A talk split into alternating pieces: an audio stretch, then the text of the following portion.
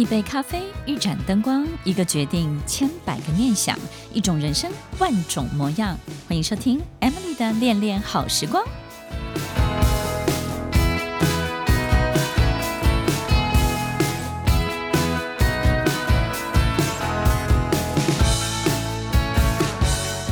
欢迎收听恋恋好时光，我是 Emily，在每周六晚间八点到十点，与您在空中共度美好的时光。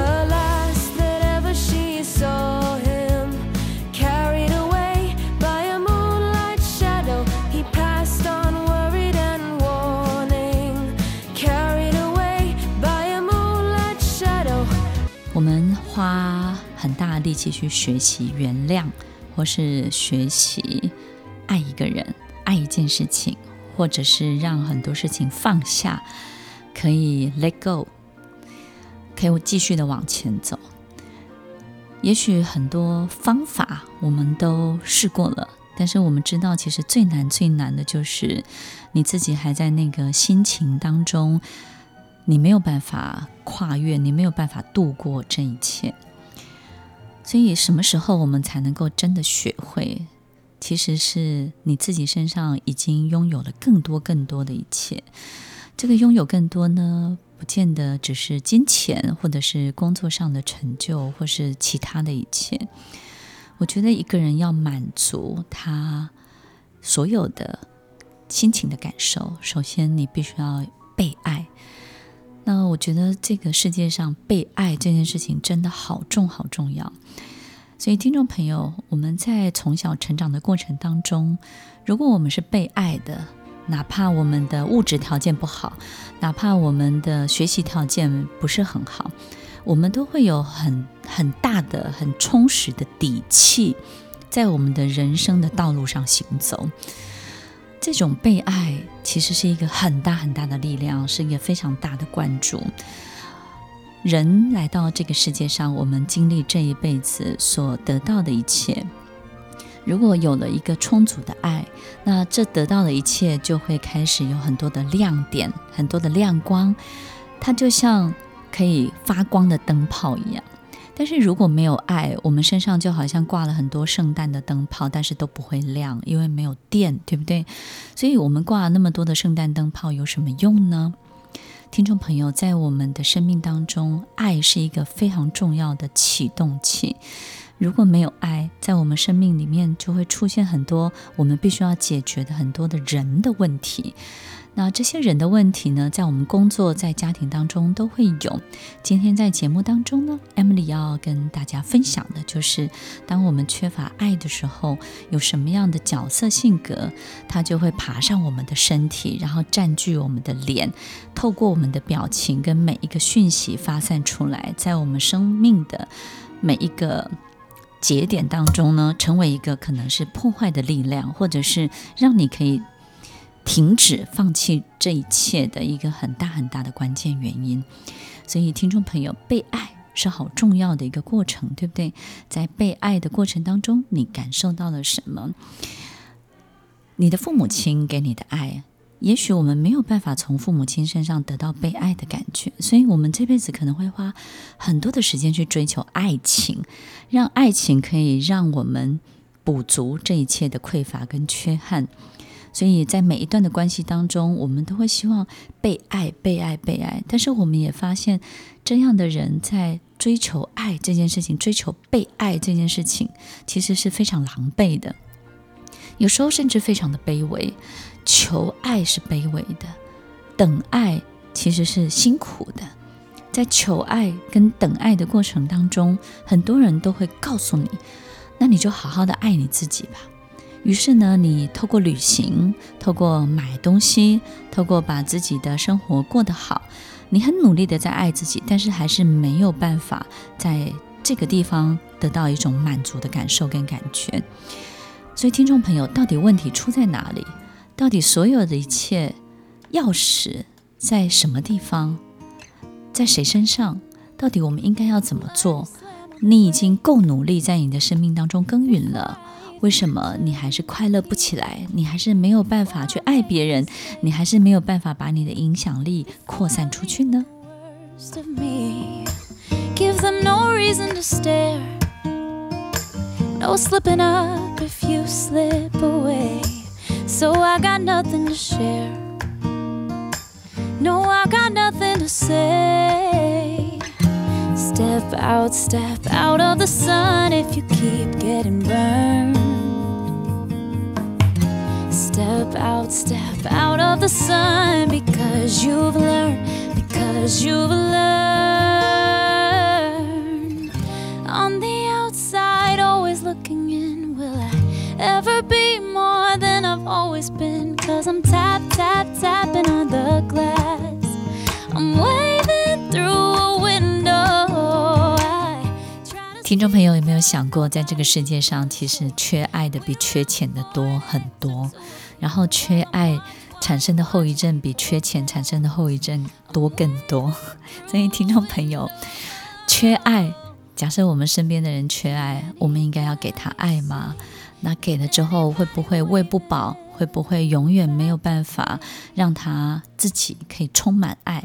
到底这件事情，我们应该要怎么帮助那个身边你最亲近、最亲密，以及你想要栽培的，以及你想要对他好的人呢？听众朋友，在我们身边有没有一种人，就是每一次你在跟他相处的时候，你都要非常的小心翼翼，因为你不知道。会不会因为一句话或是一个什么样的动作，其实就踩到了他的地雷，然后他就会发飙，而且是很突然的。有时候你捉摸不定他到底在意的东西是什么。那你有没有一种感觉，就是当我们跟这样的人相处的时候，好比说，你问他一个问题，但是他永远都不会直接正面的回答你，哪怕只是问他要不要吃饭，要不要看电影，或是要不要休息，他都不会正面的回答你 yes 或者是 no。那他跟你沟通的方式就是，每当你丢一个问题问询问他的时候，或是丢一个什么样的议题开始的时候，他会连续丢二三十个问题回来反问你。然后指引你，让你在这二三十个反问的问题当中呢，节节败退。在我们生命当中出现像这样的人，不代表他不成功哦。其实，在我很多的学生当中，很多的这个企业的高管，或者是呢，不管是 CEO 或是企业主，他们都有这样的一个特质。每当他们的员工在询问他们，或是呢告诉他们一些事情的时候呢，他都不会正面的去回复，反而会丢二三十个问题丢回来你身上，一个球，二三十个球，这个球呢连续的急发，让你节节败退，然后甚至。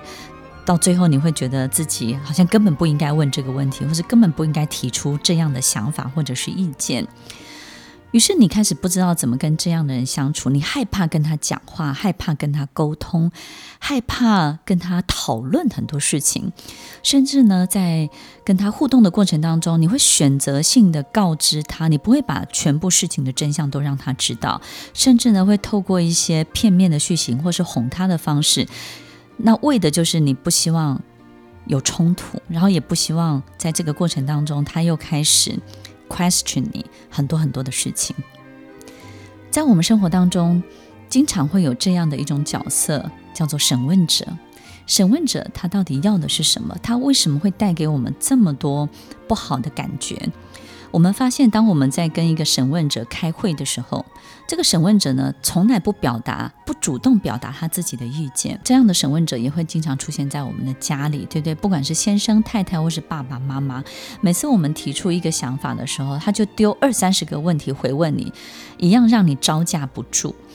所以，其实他们到底要的东西是什么？其实，审问者他最重要就是他要在很大的一个时间跟场合当中取得他想要的主导权、发言权、决定权。如果他不是这样的角色的时候呢，他就会觉得他对很多事情就会开始有很多这种敌意，很多的假想敌意。所以你会发现，每次在讨论啊，或是去有很多的沟通的过程当中呢，他是夹带着很多的 fighting 来的，就是准备要跟你战斗。所以，也许你曾经跟这样的人说过这样的话，就说我我没有要跟你争执，我只是提出我的想法跟意见，然后这些想法跟意见呢也还没有 final 哦，所以只是你听听看，哇，光是这样听听看，他就受不了，他就开始把你当成哇，你的所有的想法意见，然后里面有任何值得争议的地方，他一个一个挑出来。所以你会发现，跟这样的人相处真的很累、很辛苦。但是，一旦我们知道了他，他又能够很成功的驾驭他的工作或事业，甚至呢，他在人生上面的成就也不会小于任何其他的人。只是你会觉得这个人的个性为什么是这样？那其实听众朋友，这就是标准的，真的是非常非常缺爱的人。我们也也知道，缺爱的人就会缺乏底气，缺乏自信，所以他们就会用非常迂回的方式去取得自己的自信，取得自己的主导权、发言权或是决定权。所以，其实跟审问者相处的时候啊，他们最讨厌的就是被告知。所以我经常会跟学生分享，我们跟审问者谈恋爱哦，如果要终止这个恋爱，就是要分手，其实他是不会愿意分手的，你知道吗？不是因为他太爱你，是因为他不能够接受他被告知。所以，怎么样能够分手呢？一定要这件分手这件事情要从他的口中、自己嘴巴、自己要讲出来。那审问者有一个特色，就是从他嘴巴讲出来，他会捍卫自己的言论，捍卫自己自己的想法。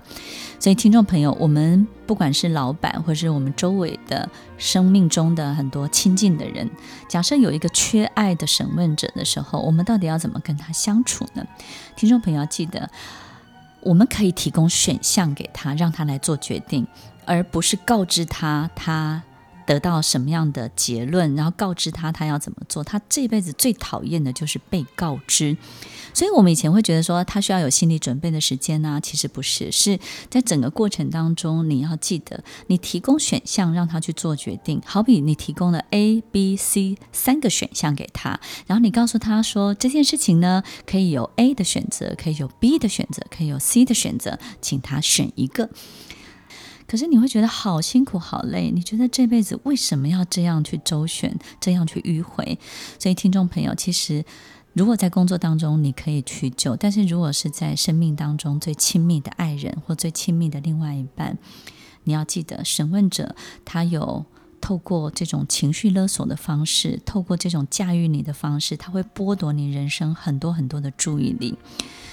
所以，跟审问者适度的保持距离是非常非常重要的，哪怕他是你最亲密的另外一半。所以，听众朋友，面对缺爱的人，偶尔给，而且呢可以给，但是呢只能偶尔给，而且可以给，但是不要全部给。你一定要记得，审问者永远只会尊敬比他更强大的人，比他更脆弱的人。比他更弱小的人，审问者只会在他身上得到强取勒索的东西更多。所以你一定要好好的活出你自己的人生，把自己的人生的道路跟自己想要的样子，把它高干的活出来，审问者才会好好的尊敬你的游戏规则哦。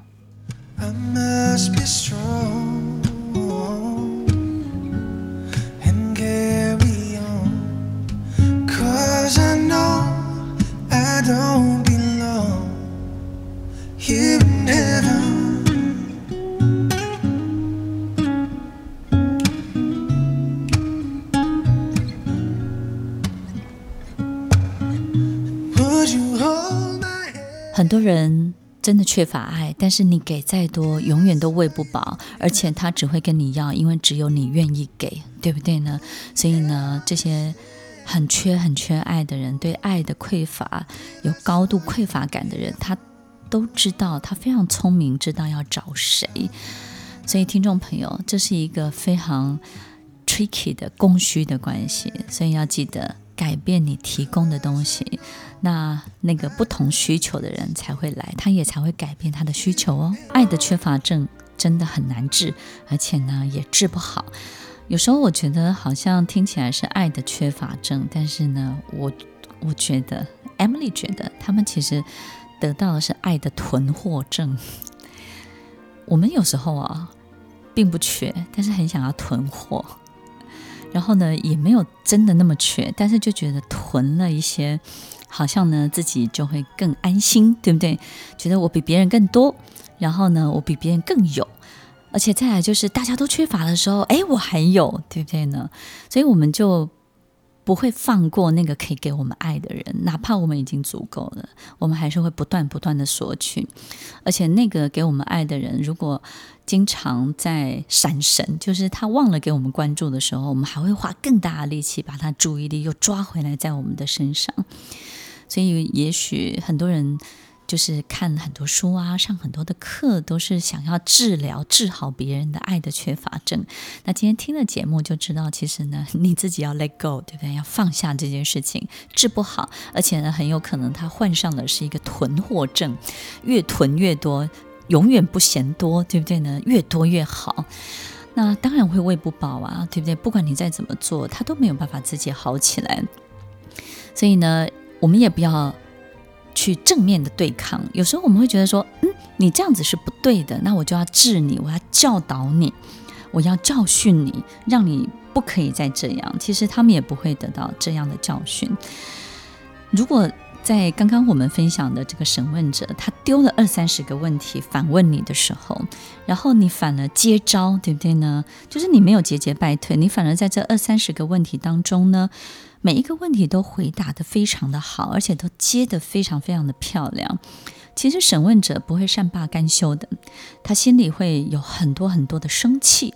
这些生气就是你怎么会听不懂我的暗示？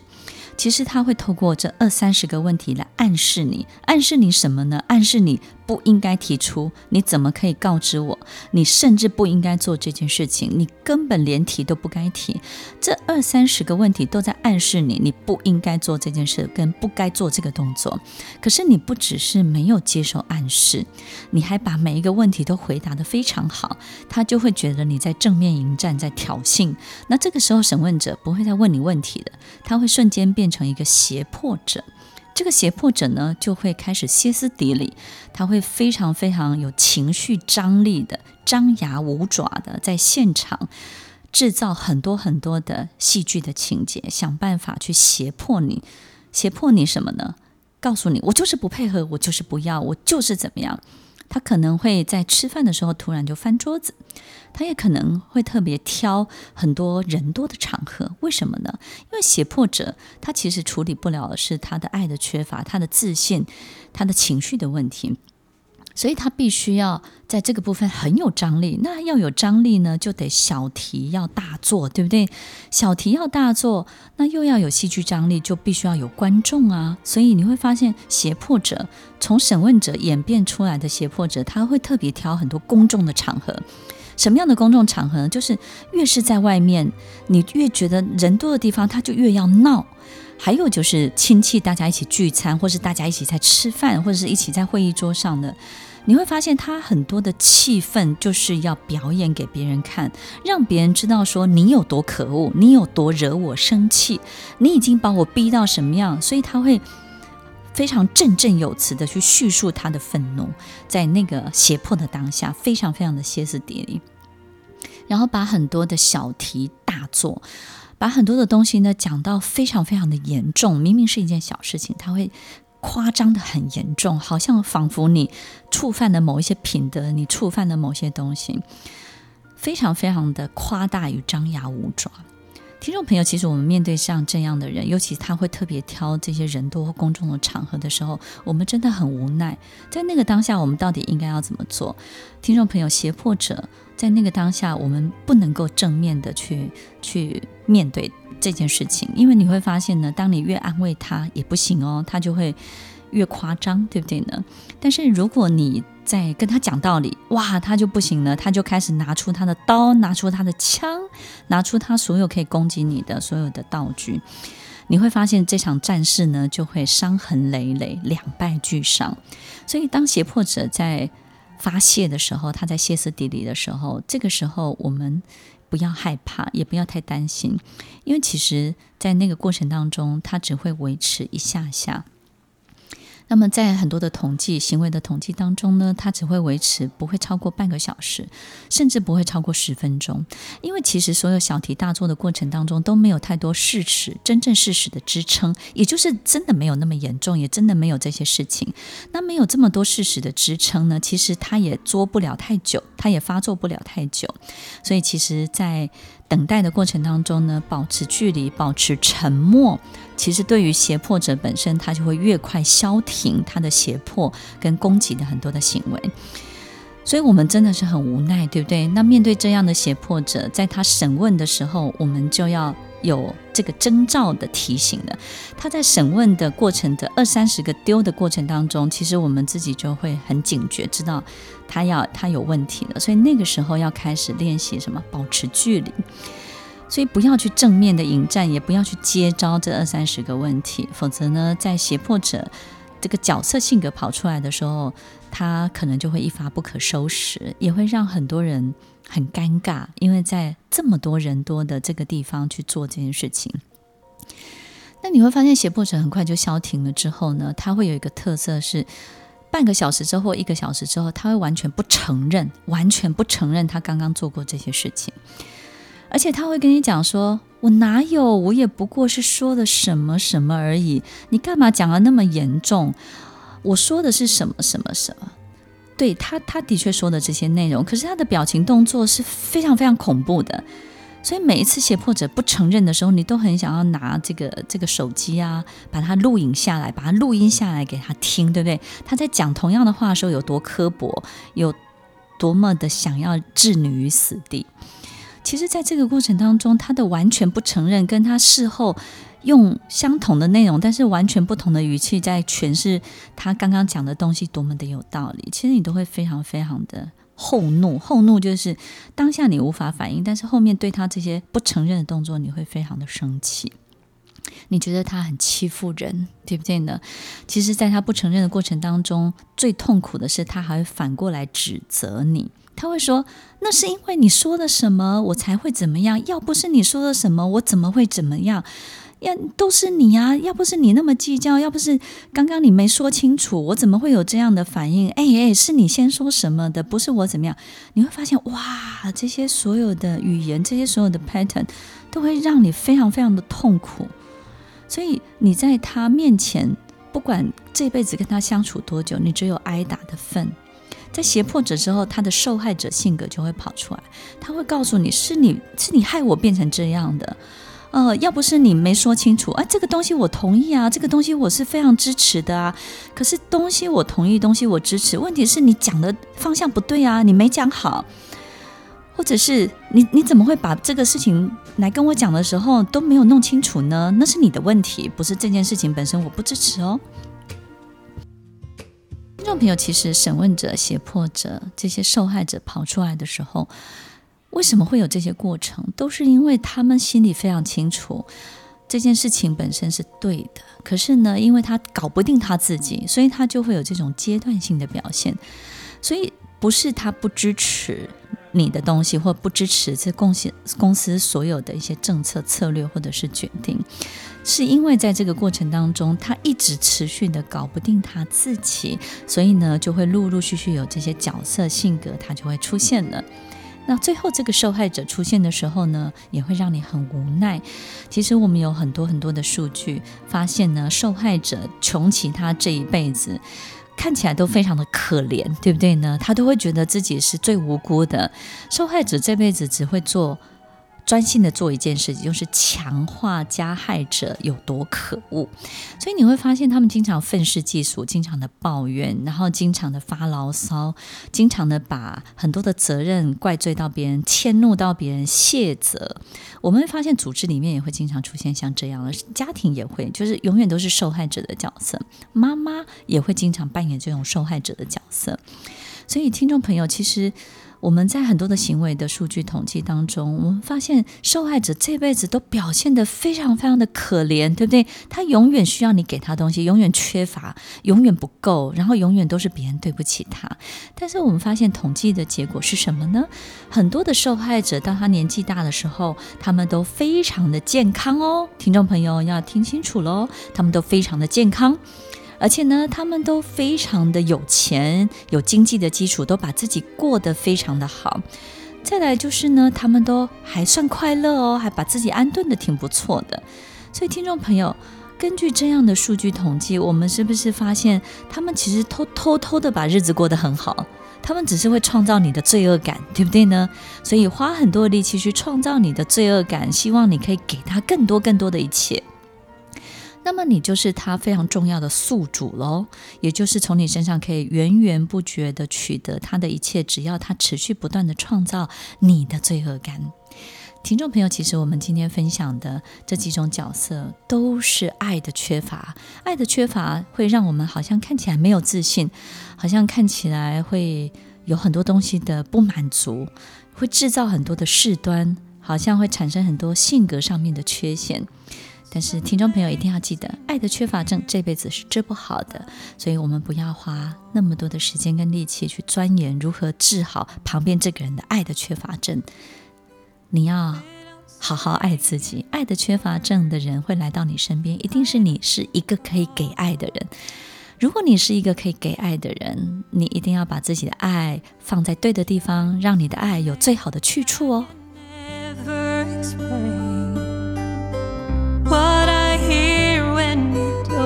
The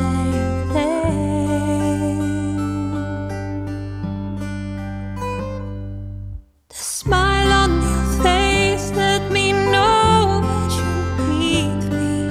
There's a truth in your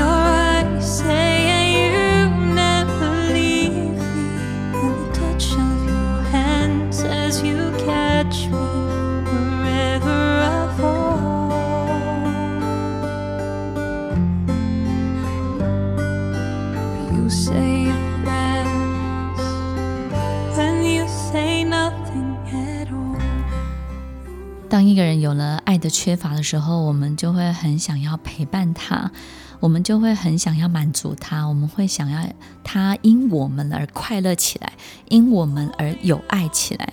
其实这件事情是很难很难做到的，你也会非常的耗损，你的能量很快，你的热情很快就会消磨殆尽。其实他们需要的是正确的管道去取得他们想要取得的，所以他们这辈子需要的不是陪伴，而是指引。这个指引从哪里来呢？从他遇到的每一个事情，所以他必须要经历他应该经历的一切。听众朋友，你不要担心，上帝会创造这些经历，让他得到这些指引，所以不用从你身上去取得。